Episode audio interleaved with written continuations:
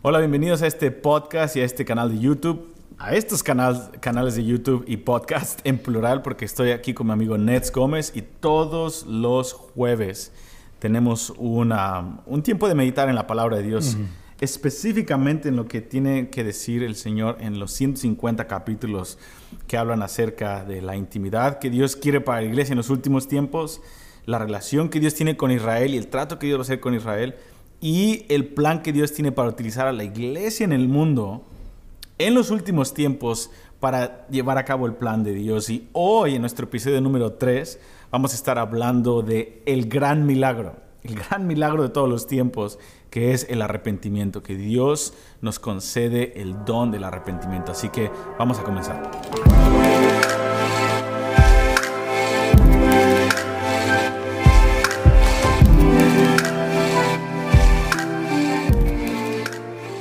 Ok, así que voy a darle la palabra a mi amigo Nets Gómez que está en California eh, y hoy vamos a hablar de, vamos a comenzar donde nos quedamos la vez pasada que es Isaías capítulo 6, vamos a hablar un poco de Romanos y un poco de, eh, de este don del arrepentimiento. Pero Nets, ¿quieres comenzar? Por supuesto que sí. Hola a todos, ¿cómo están? Y aquí estamos en esta conversación con Benji para, pues yo creo que meditar en, una, en pasajes que a veces son difíciles, pero que revelan el corazón de Dios y los misterios de Dios, Lo, lo, que Dios mantuvo oculto y que está revelando. Y particularmente, bueno, muchos de nosotros conocemos la parte primera de Isaías 6, cuando, cuando muere el rey Usías, ah, ah, el profeta ve al Señor alto y sublime y toda esta escena. Pero hay una parte donde vemos que obviamente eh, dice que después, eh, bueno, él, sabe que su boca es inmunda, etcétera, pero dice, después oye la voz del Señor, versículo 8, y dice, ¿a quién enviaré y quién irá por nosotros? Ahí vemos la Trinidad, obviamente. Y, o sea, Isaías se dispone. O sea, después de que él calma la narrativa de todo lo que está diciendo, porque había toda esta murmuración por la muerte del rey eh, Usías, eh, él puede escuchar al Señor. Y aquí hay una pregunta muy interesante que dice, ¿a quién enviaré y quién irá? Obviamente Isaías dice, aquí voy. Ahora, lo interesante es que dice aquí que anda y di este pueblo, oigan bien y no entiendan, vean por cierto, mas no comprendan.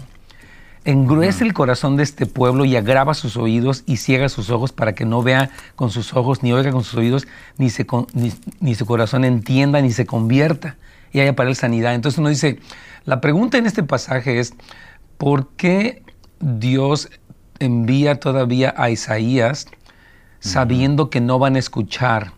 Después Isaías pregunta, ¿hasta cuándo, Señor, va a ser esta situación? Y Dios responde, hasta que las ciudades estén asoladas. Y es la referencia a Levítico 26 y Deuteronomio 28, que eran las consecuencias de la desobediencia, las maldiciones que venían. Y la pregunta es, uh, o sea, ¿por qué sucede esto y por qué era necesario que las ciudades quedaran asoladas y la tierra quedara como un desierto? Y ya para terminar esta pequeña introducción, uh, lo que está mencionando Benji y que es nuestro tema de hoy es el gran milagro del arrepentimiento. El ser humano tiene que entender que la gracia de Dios se extiende para concedernos el arrepentimiento. De hecho, Hechos 11:18 dice, cuando los gentiles reciben por primera vez el Evangelio, a este bautismo en el Espíritu Santo, y dice, de manera que también a los gentiles ha dado Dios arrepentimiento para vida. O sea, Dios concedió el arrepentimiento. Israel llegó a su punto donde tuvo que recibir una disciplina de Dios ah, y el corazón de ellos fue engrosado y tuvo que llegar estas medidas que Dios les anticipó, tanto en, Levítico 26 como en Deuteronomio 28, por razón de que era el medio que Dios iba a utilizar, y lo vimos la vez pasada, ¿no? que Dios utiliza los medios menos severos para llevarnos a los niveles de amor más grandes sin violar nuestro libre albedrío. Entonces como que es esta la dinámica que entendemos para nosotros y para Israel, y otra vez, como, como decíamos la vez pasada, como mensajeros precursores. ¿Cuál es nuestra ah, narrativa al leer la escritura y nuestro mensaje mientras preparamos el regreso del Señor? Sí, ah, dijiste muchas cosas. Ah, muchas cosas que vamos a, vamos a empezar a... Esto es como un repaso, ¿no? De lo que queremos hablar y si es que logramos tocar todos los puntos. Pero, que ¿por qué no nos estacionamos un poco en la comisión que recibe Isaías? Porque este uh, podcast y esta conversación tiene, siempre tiene que aterrizar en algo práctico y en algo profundo. A veces, a veces no es práctico, pero Dios es bien práctico en, hmm. en todas las ocasiones que Él habla. Y nosotros estamos estudiando Isaías 6, empezando ahí, porque Dios, creemos que Dios nos llamó a ti y a mí, Nets, para ser mensajeros, que es, una expresión, lo que estamos haciendo ahorita, de nuestro llamado. Pero también creemos y lo estamos haciendo frente a una cámara, porque creemos que Dios está tocando a miles de personas que están escuchando y viendo este video, que están siendo comisionadas por Dios mm. para hablar el mensaje de Dios a Israel. Entonces, es muy importante ver lo que está pasando con Isaías, porque Isaías está recibiendo una comisión, es purificado sus labios, es purificada su visión, se da cuenta que no se trata de la catástrofe del rey Usías muriendo, no se trata nada más de su llamado nacional. Él ve al Dios alto y sublime, ve a Jesús en el milenio y cuál es la meta que Dios quiere llenar todo el mundo con su gloria cuando Él venga. Entonces, esa premisa lo saca de su propio egocentrismo, de su propia congoja y aún autojusticia, ¿cierto? Entonces, desde ahí es donde yo creo que tenemos que empezar a enfocarnos para entender el milagro del arrepentimiento y la contraparte que es el juicio del endurecimiento. Tenemos que salir de nuestro propio se trata de mí y ver que Dios tiene una meta de llenar a la tierra de su gloria mm. y que y que Isaías no estaba limpio, su, su manera, sus opiniones no estaban purificadas. Entonces Dios tiene que, después de que ve una visión, Dios le dará un juicio en su boca y lo cauteriza para ahora poder responder al llamado. Yo creo que es muy importante esto. Em, tenemos que empezar desde que, eh, que como mensajeros para ser comisionados para entender y hablar el mensaje de Dios hacia Israel, tanto su endurecimiento como su restauración y lo que sea, tenemos que entender que no podemos partir desde nuestra propia justicia. Así es. De la manera de ver, esto es justo, esto es injusto, porque eso es lo que después Pablo desarrolla. Podemos llamar a Dios injusto porque a unos endurece y a otros no. Entonces tenemos que salir de nuestra propia justicia humanista y ver que Dios es justo, ver que Dios tiene una meta y entender por qué Dios endurece a Israel, que no es nada más de que, ah, ok, por los próximos dos mil años, si eres judío, lo siento, vas a estar endurecido. No, hay una consecuencia, hay un por qué Dios lo está haciendo. Entonces, ah, ¿qué, piensas de eso, Nets, para partir sí, no, de la, completamente. que está recibiendo Isaías con, con lo importante que es para nosotros entender esa comisión? Sí, es algo que siempre me, me ha impresionado mucho y es el asunto este, ¿no? O sea, cuando el rey Usías muere, que había sido un reinado bueno, porque ustedes saben todos los periodos que hubo en reyes, que unos estaban fuera de lugar, etc. Y, él muere y hay como una crisis en el nacional, obviamente, porque está como la pregunta de qué va a ocurrir. Y eso nos pasa mucho en este tiempo, ¿no? Las crisis políticas en los diferentes países nos llevan a sentirnos esperanzados o desesperanzados y este, e, e, este estar tan enfocados en la narrativa humana e, nos, nos impide escuchar a Dios porque tenemos una opinión, oye, ¿qué pasa si gana este, si pierde este? Y estamos en este nivel, y como, o sea, me encanta lo que dices, porque él está, o sea, Jesús está sentado en su trono del milenio, su meta es llenar toda la tierra de su gloria, y el Señor quiere purificar nuestros labios porque yo creo que no podemos oír la comisión de Dios hasta que nuestros labios no son purificados porque mucho de lo que hablamos entorpece lo que oímos. Entonces yo creo que es un tiempo de sobriedad, como decíamos también la vez pasada, para los precursores, para podernos mantener, como dijo Jesús, no velando y orando, o sea, interpretando los acontecimientos que vemos, que son obviamente del fin del tiempo, desde la lente de la escritura más que desde la lente de una cuestión sociopolítica que nos mantiene a veces, y nos pasa a todos, yo les confieso que me pasa viviendo aquí en Estados Unidos y habiendo tantas controversias en torno a las cuestiones políticas, y el Señor dice, hey, hey, momento, necesitas la claridad, porque como mensajero, tu enfoque no está tanto en tu opinión o en tu perspectiva, sino en mi perspectiva, en mi plan, que, que, es superior a todo y que a veces contradice como la lógica humana. O sea, ¿por qué no entienden o por qué no quieren? Y Dios es soberano y es supremo y siempre, como lo vimos la vez pasada, Él está buscando eh, ese casamiento que hubo en, en, el monte Sinaí con Israel, honrar ese pacto con Abraham, ese propósito eterno está en su corazón y todos estos son procesos a través de los cuales Dios va a llevar tanto a Israel como a las naciones para el cumplimiento final de su glorioso plan. No, eso está tremendo. Porque no, Dios no nos llama a ser comentadores políticos con lenguaje bíblico. Necesitamos tener el corazón de Dios eh, en, cómo representamos a Dios y tenemos que empezar desde la premisa, Él está bien y, yo no.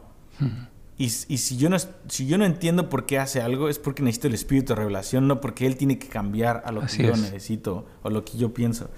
Y está este mensaje, cinco versículos de los más difíciles que eh, eh, resumen, eh, resumen el mensaje difícil de Dios hacia Israel y en segunda parte hacia el mundo, pero específicamente es Israel, versículo 9 al 13, que es lo que mencionaste al principio, Nets, y que podemos empezar. Dijo, dijo, dijo, ¿a quién enviaré? ¿Quién, quién va? Versículo 8.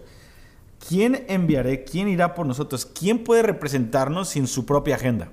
Así es. No hay nada más frustrante que mandarle un recado a alguien y esa persona interpreta lo que tú dijiste de acuerdo a lo que él quería que, dijeras. eso es algo, es, una, es un boicote, es una infidelidad al mensaje. Eh, un mensajero fiel trae mucho gusto a la persona que envía porque es una persona de confianza. Si yo le digo a mi esposa, dile a mi, o a alguna persona, dile a mi esposa que necesito que llegue a esta hora, a, esta, a este lugar, porque es muy importante. Y la persona dice, bueno, tu esposo dijo, Gabe, que...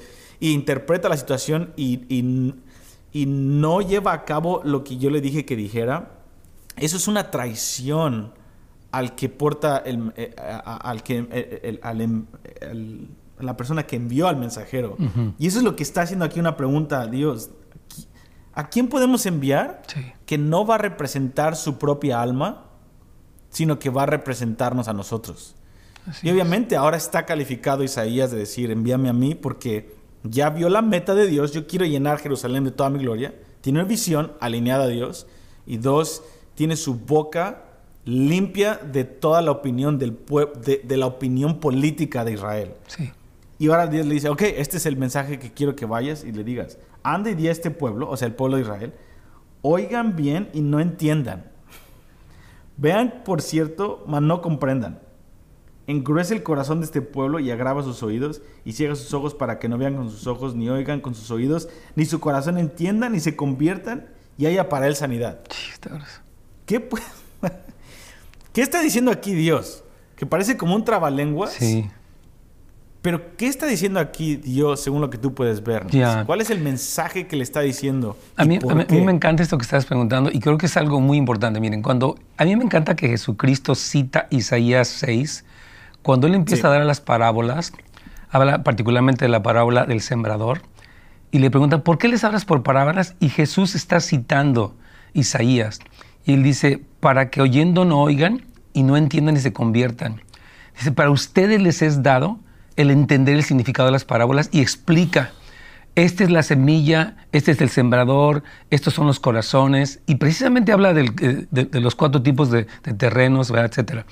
Entonces, gracias a Dios por eso, porque nos permite entender que la razón por la que Dios estaba hablando de esta manera era para despertar una un remanente fiel, porque es muy interesante, Benji, que en el versículo 13 dice que dice, al ser cortados aún queda el tronco y así será el tronco la simiente santa. O sea, Dios estaba depurando a un pueblo que había escuchado el mensaje profético, pero solamente aquellos que tuvieran ese corazón eh, sensible, dócil, iban a poder entender, porque el resto de ellos que se habían resistido, y van a ser endurecidos. Por eso dice, al que tiene se le dará y al que no tiene, aun lo que cree tener le será quitado. Entonces hay una dinámica que tenemos que entender esto. El fundamento, y tú lo decías, todo lo que Dios hace está fundamentado en su justicia. Dice, el cimiento Así de tu es. trono es justicia y equidad. Entonces, la expresión de lo que está ocurriendo, muchas veces desde, desde la perspectiva humana, parece ilógico. ¿Por qué, Señor? A veces en el hombre hay esto, ¿no? Quiere encontrarle. ¿Y por qué Dios lo hace así? Como que hay una interrogante en la que Dios como que la regó, ¿no? Nunca, nunca, nunca. Entonces, Dios nos está hablando de, de la manera en la que Él iba a estar tratando con las personas y cómo en su gracia Él iba a conceder este milagro del arrepentimiento en aquellos que, que estaban con un corazón más dispuesto, que estaban rendidos. Porque estaba la violación del pacto que iba a traer la maldición, que se iba a cumplir, pero también la misericordia, también lo veíamos en, en Levítico 26, que dice, bueno, si desde ahí te humillas, yo voy a escuchar. Entonces hay una puerta que Dios abre en su gracia y concede el arrepentimiento. Entonces yo observo que este eh, agravar sus ojos era para los que habían resistido. Por lo tanto venía la destrucción y la meta de la destrucción era la conversión. Porque como veíamos, ok, tú te resistes y yo voy a mandar siete veces más, lo veíamos en Levítico, y siete veces más para, que, para, para quebrantar tu orgullo. Porque al final de cuentas te quiero junto a mí, yo estoy luchando por ti, yo me comprometí con Abraham y lo voy a hacer. Está toda esta dinámica, Benji. No, está. Ok, vamos a quedarnos aquí un poquito más. Eh, Dios nunca va a permitir que un sincero se pierda. Jamás. Entonces, esto es, esto es clave porque eh, está en la misma, la misma pregunta. ¿No podemos llam- ¿Puedes llamar a Dios injusto? La respuesta es no. Never. ¿A quién, y tú lo dijiste, ¿a quién Dios endurece o a quién? Todos están endurecidos. Y, eh, y- pero Dios endurece a otro nivel que podemos hablar un poquito más, a nivel faraón, donde ya hacen Sí. completamente lo que tenían que hacer, queman su conciencia, nivel Judas, Sí. haz lo que tienes que hacer, hazlo pronto, faraón, Nabucodonosor, eso es otro nivel. Pero todo el mundo está ciego, Así es. está ciego. ¿Y a quién Dios concede el arrepentimiento, el don de despertar? No es de que Dios escoge un día, y, ah, no es como el doctor Mendele de, de los nazis, ¿no? Que tú a la derecha y tú a la izquierda, todas las... Tú vas a morir en la cámara de gas y tú te vas a quedar. Y, muy- y es lo que estás diciendo aquí Pablo en. Romanos 9. No puedes llamar a Dios ese tipo de in- injusto. De Así que a unos sí y a otros no, porque sin ninguna base, no. Dios llama a un remanente porque tuvieron una respuesta sincera Sí. a la mismo nivel de oportunidad de arrepentirse. Por eso tienes a un endemoniado gadareno que Sí. tiene oportunidad de arrepentirse, aunque estaba loco y ciego aún físicamente. Tienes a una prostituta que se puede arrepentir, tienes un recaudador de impuestos, pero tienes a una persona fariseica que no se arrepiente, porque no quiso entonces, el evangelio no les es dado, no les es abierto. Y, y yo creo que esto, ese es el meollo de quién es el remanente de Dios a través de la historia en todos los pueblos. Es aquellos que en su expresión hacia Dios no tienen arrogancia sino humildad. Y yo creo que lo puede ver reflejado Dios. Dios nos suelta dos parábolas tremendas. Lucas 18 nos dice, el, al final de la era, yo voy a tener una- un movimiento global en la iglesia de oración que va a poder echar fuera al, al- al- al enemigo y va a recibir justicia pronta. Justicia pronta. Siguiente versículo, Lucas 18, y nos da, hasta el versículo 18, nos da una parábola en donde Dios dice, oh, pero el remanente de lo que yo Sí. voy a levantar en los últimos tiempos y que el remanente que siempre ha sido a través de la historia, Sí. a quienes yo quito el endurecimiento, a quienes yo doy el milagro del arrepentimiento y la salvación, es a aquellos que se golpean el pecho diciendo, Sí. Señor, soy pecador, Sí. ten misericordia de mí. Pero a los que yo no justifico y a los que terminan endureciéndose y persiguiéndome a mí, son aquellos que en su expresión vertical dicen, oh Dios, gracias porque no soy como esta persona. Entonces, Dios lo rebaja, Jesús lo rebaja hasta lo más profundo del corazón, que es nuestro pensamiento hacia Dios. Así es. Si tú te ves frente a Dios diciendo, Dios, ten misericordia de mí, o si tú dices, ah, gracias que no soy tan, y tienes orgullo en tu ver- comunicación vertical uno a uno con Dios, eso es lo que te diferencia entre vas a ser alguien que no es con ojos abiertos y terminas endureciéndote y terminas en juicio en el lago de fuego, o terminas siendo el remanente, recibiendo el, el beneficio del arrepentimiento, salvación y siendo un instrumento para echar fuera al enemigo al final de la era. me encanta que Jesús dice, no hay lugar a dudas. Así es como yo escojo. Yo escojo a aquellos que en su relación vertical necesitan misericordia. Y lo dijo mejor en Mateo 5. Dice, aquellos que son pobres en espíritu, de ellos es el reino de los cielos. Comienza con el don del arrepentimiento. Entonces, no hay lugar a dudas. Dios no es un calvinista. Dios no es calvinista. Dios es justo. Dios da la misma cantidad de oportunidad y siempre una persona que es sincera y humilde frente a Dios va a hallar eh, misericordia. Así siempre. Entonces, nada más quería aclarar eso. No, yo es, importante mira, lo que estás diciendo. Está desde el tiempo de Noé, cuando Dios halló a Noé en medio de una generación perversa con un corazón dispuesto. Y dice el texto, ¿no? Que los ojos de Jehová recorren la tierra buscando al humilde. Entonces, el corazón de Dios eh, eh, dispuesto para aquellos que están, que van a responder en medio de las luchas y de tantas cosas, está allí, porque su misericordia es para siempre y Él quiere hacer justicia y misericordia. Entonces, por eso el pasaje de Isaías a primera vista puede sonar muy duro, pero en realidad no lo es. Repito, tanto como en Levítico observamos esta, después de las maldiciones dice, pero si tú desde allí si tú vuelves tu corazón, yo te voy a conceder que te arrepientas y voy a, voy a, voy a conservar mi pacto, voy a, a, ser fiel a mi pacto. Por eso en el versículo 13 de Isaías 6 es muy importante, ¿no? Dice, y si quedare aún en ella la décima parte, esta volverá a ser destruida, pero como el roble y la encina, que al ser cortados aún queda el tronco, así será el tronco, la simiente santa. Habla de ese remanente fiel que Dios quiere conservar y al que Dios le concede, porque al final de cuentas les concede el arrepentimiento. Entonces yo creo que esta es como la, o sea, la sobriedad para el que entrega el mensaje. Señor, vamos a dar el mensaje precursor. Mucha gente se va a negar, mucha gente se va a endurecer y Dios va a decir, ok, quieres ir por ese camino, ¿va? pero algunos van a decir, sí, Señor, yo necesito, y por eso seguimos anunciando el Evangelio a todos, ¿no? Yo creo que es como, este llamado de decir, no depende de mí, yo, mi, meta, como tú lo decías, es ser fiel al que me está enviando a dar el mensaje. No soy responsable de, la, respuesta de todos, pero voy, voy a entregarlo con fidelidad y esperar que ese milagro del arrepentimiento se opere. Porque en realidad, hermanos, y, esto lo digo para todos nosotros, ¿no? Cuando cuando Dios nos concede el genuino arrepentimiento? Hay un caso donde, donde Pedro está hablando con este hombre Simón y él está, quiere comprar eh, el don del Espíritu Santo y dice, ruega al Señor por si quizá te conceda arrepentirte de este pecado. Simón había pasado por un proceso, este mago de, de endurecimiento, de envanecimiento, y dice, veo que en hiel de amargura y en prisión de oscuridad estás. Dice, tienes que rogar que Dios te conceda salir de ese lugar donde tú estás entrando más profundamente, donde quieres el poder, pero tu corazón está mal. En fin, entonces yo, creo que tenemos que, entender este milagro y orar, Señor, concede el arrepentimiento. No es como que yo me arrepentí y, y qué bueno soy, no, más bien fue la gracia de Dios la que nos concedió el arrepentimiento.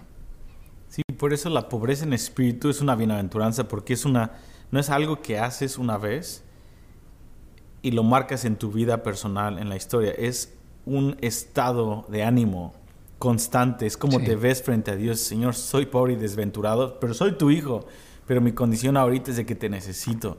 Si nos salimos de esa realidad, estamos perdidos.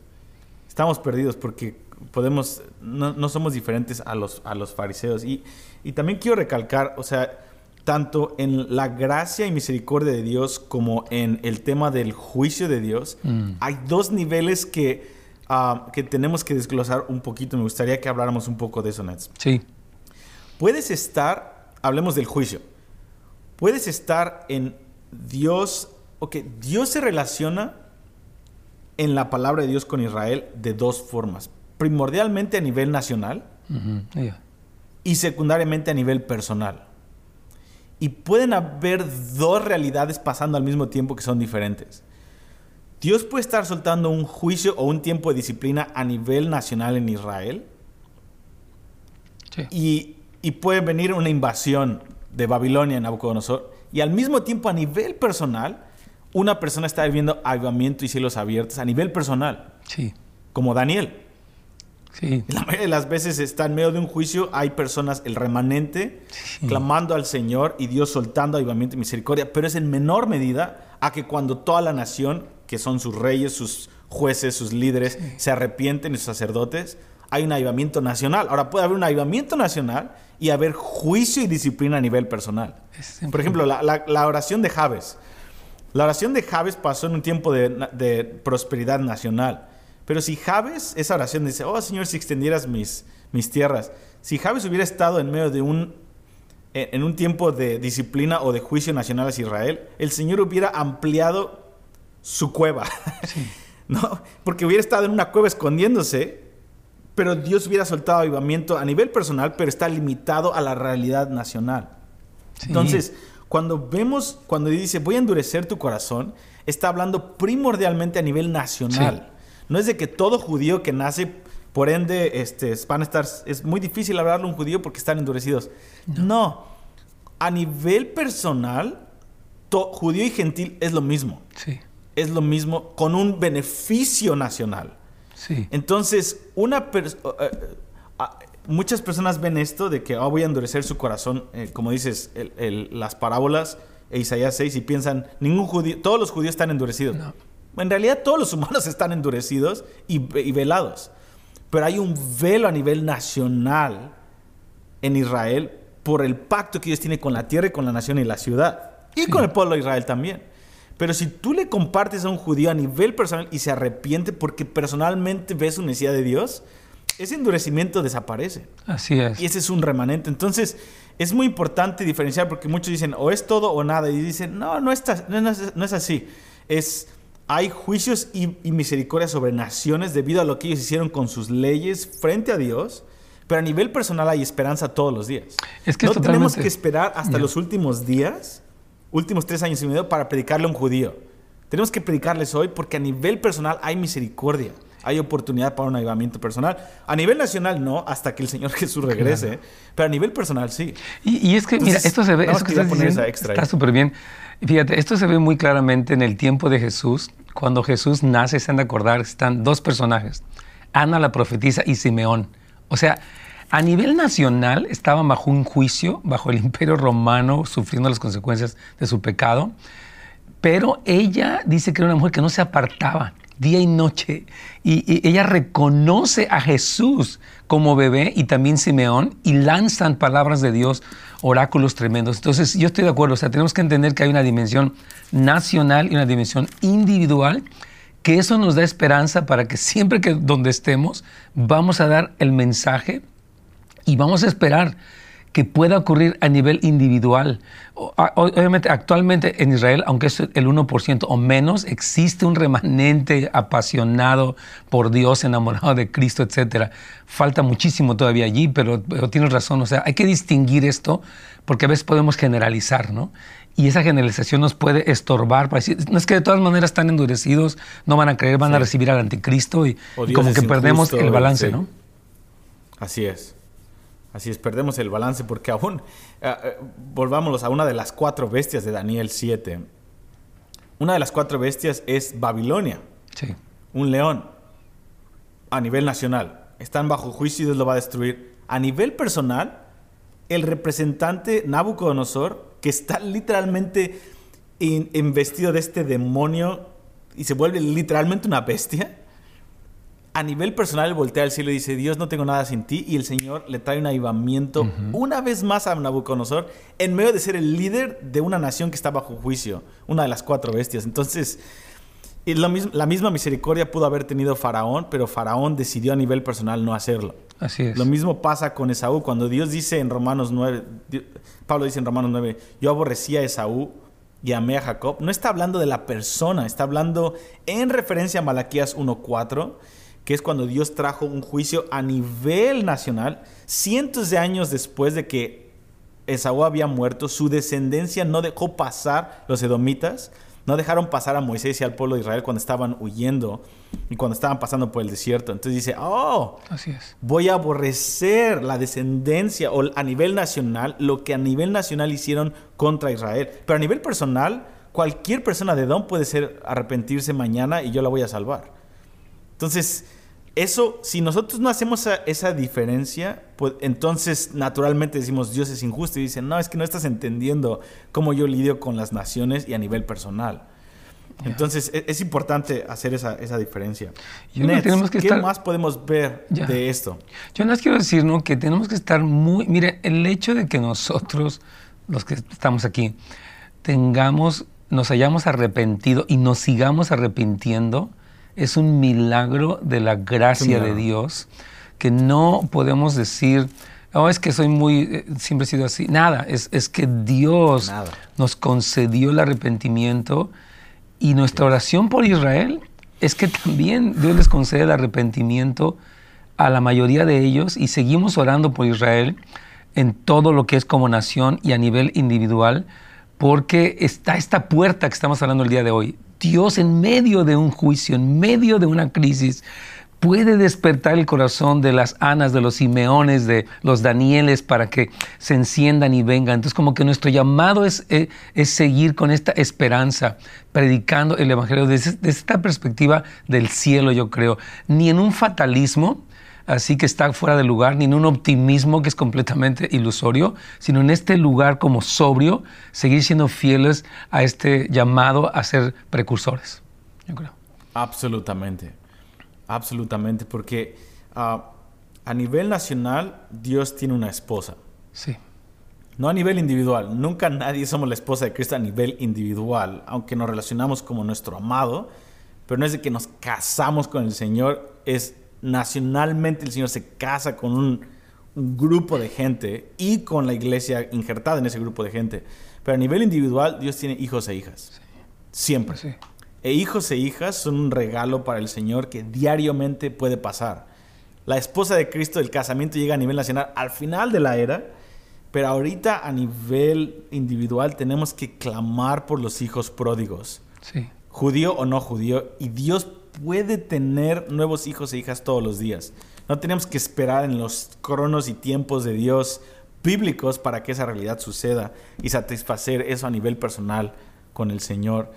¿Qué más puedes ver? Bueno, eh, habías mencionado Romanos. Sí. El milagro del arrepentimiento. Pero podemos ir ahí, Nets, o podemos ir un poquito más al mensaje de, ah, del versículo 11 al 13 de, Isaías 6. ¿Dónde quieres que Yo creo que... Y podemos ir a cualquier lugar. Sí, yo creo que sí, o sea, porque miren, el, el pacto con sus bendiciones y con sus estrictas y tremendas maldiciones, yo lo veía siempre como una...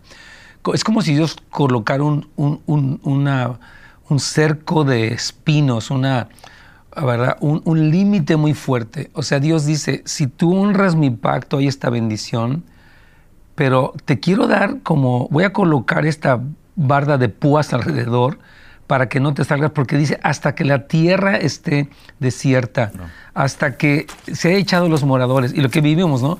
La vez pasada, que es el vínculo entre el pueblo, la tierra que va a quedar desolada, ¿verdad? Y, este pacto. Entonces tenemos que, ver que la radicalidad de las maldiciones del pacto tienen el propósito de producir en ellos el arrepentimiento, la obediencia, la, la volver al Señor otra vez.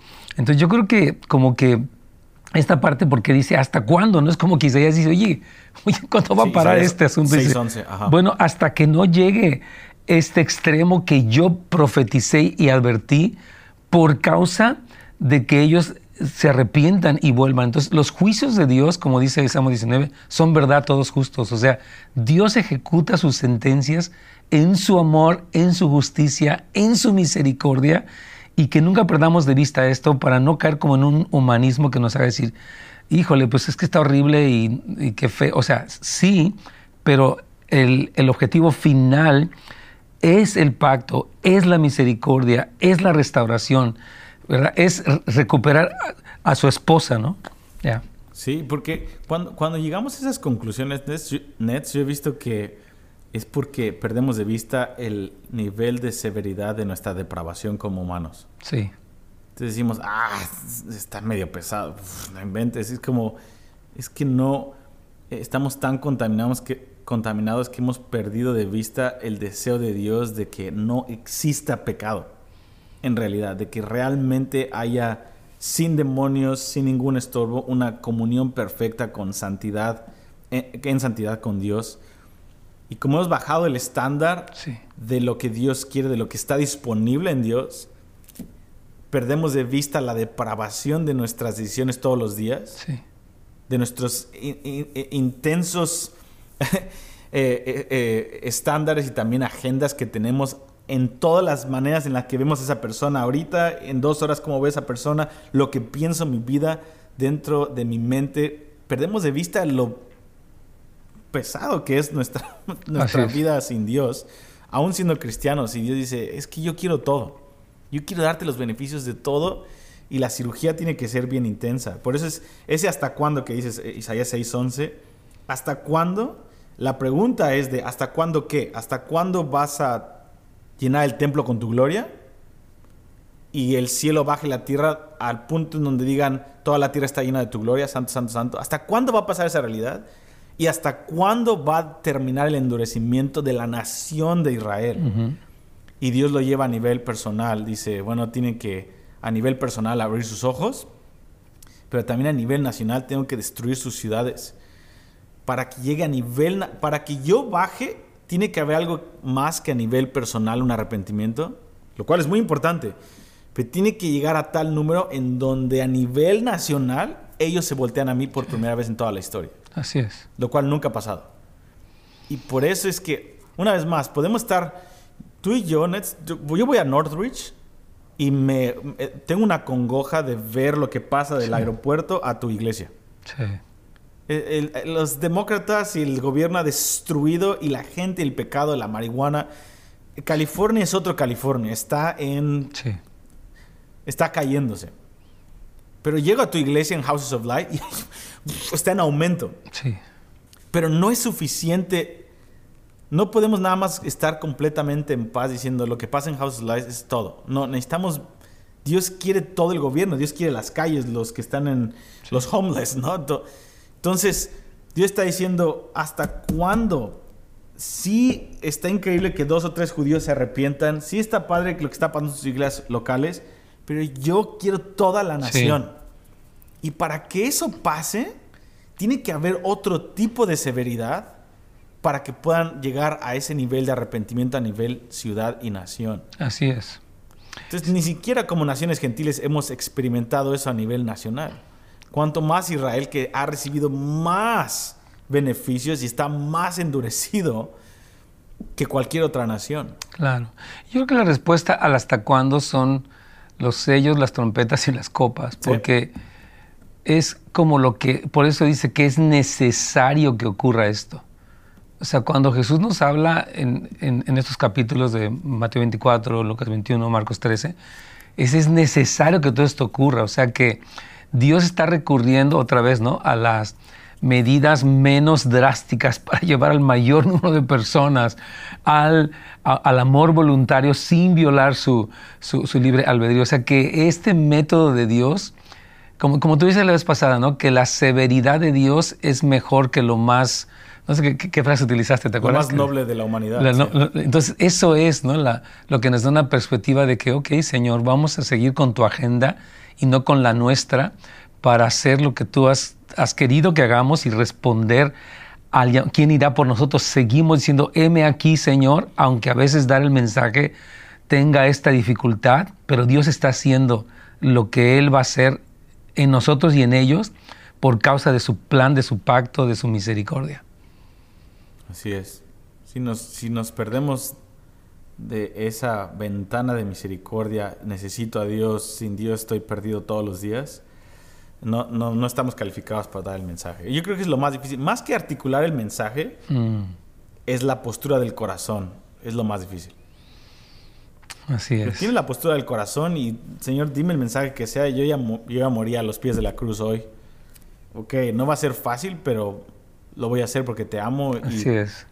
Tú estás en lo correcto, pero si no tenemos esa posición del corazón, entonces nada más estamos confiando en nuestro nivel de articular el mensaje, lo, Sí. lo cual Pablo decía, nosotros no, no confiamos en la sabiduría del hombre, sino les predicamos con el poder de Dios. Sí. Que empieza en la transformación del corazón, el milagro del arrepentimiento. Pablo decía, Pablo hablaba desde un corazón quebrantado y eso lo hacía una predicación apostólica. Los apóstoles estaban muertos en vida.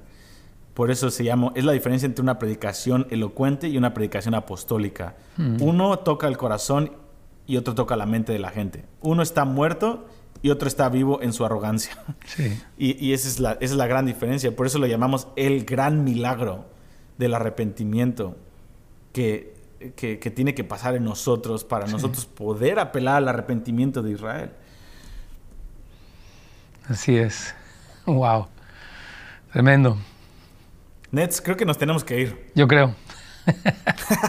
ya vi el reloj. Se me dio fuera que ya. Ya, pero vamos a seguir. ¿Qué, qué quiere decir para terminar? Yo creo que solamente como concluir que lo que estabas diciendo al principio, ¿no? Que hay una parte muy práctica en todo esto, mientras somos expuestos a los 150 capítulos que tienen. O sea, este como era el rollo, hermanos, tiene una parte donde dice que, oh, estuvo dulce a mi paladar, pero cuando entró en mis entrañas, ah, no, sentí como esa. Eh, hubo ese ardor, ¿no? Me amargó las entrañas. O sea, que hay una realidad como una dualidad. Y yo, yo, yo pensaba esto, ¿no?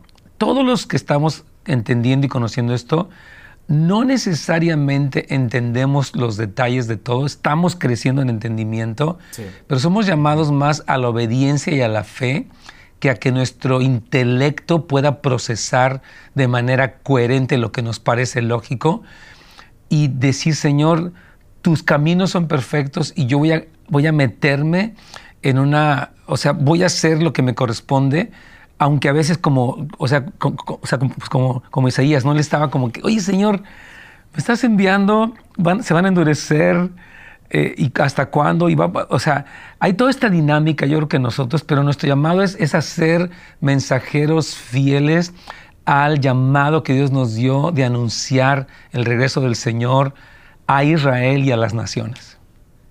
Amén. Amén. Uno a uno, persona a persona. Sí. Esperando a los tiempos en donde Dios lo haga a nivel nacional, nación por nación.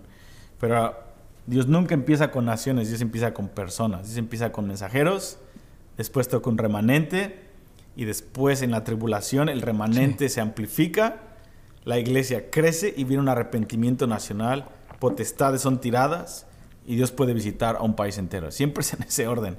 Empieza con un remanente de mensajeros. Así que gracias por estar aquí, gracias Nets, gracias, a todos los que están escuchando. Si quieren más información, abajo en la descripción tenemos escuelas en las que pueden ir y servicios a los que, los que pueden sintonizar y mucho más material que está disponible en nuestros canales de YouTube y redes sociales. Dios les bendiga. Gracias, Nets. Gracias, Nos vemos la, la próxima semana. Claro que sí.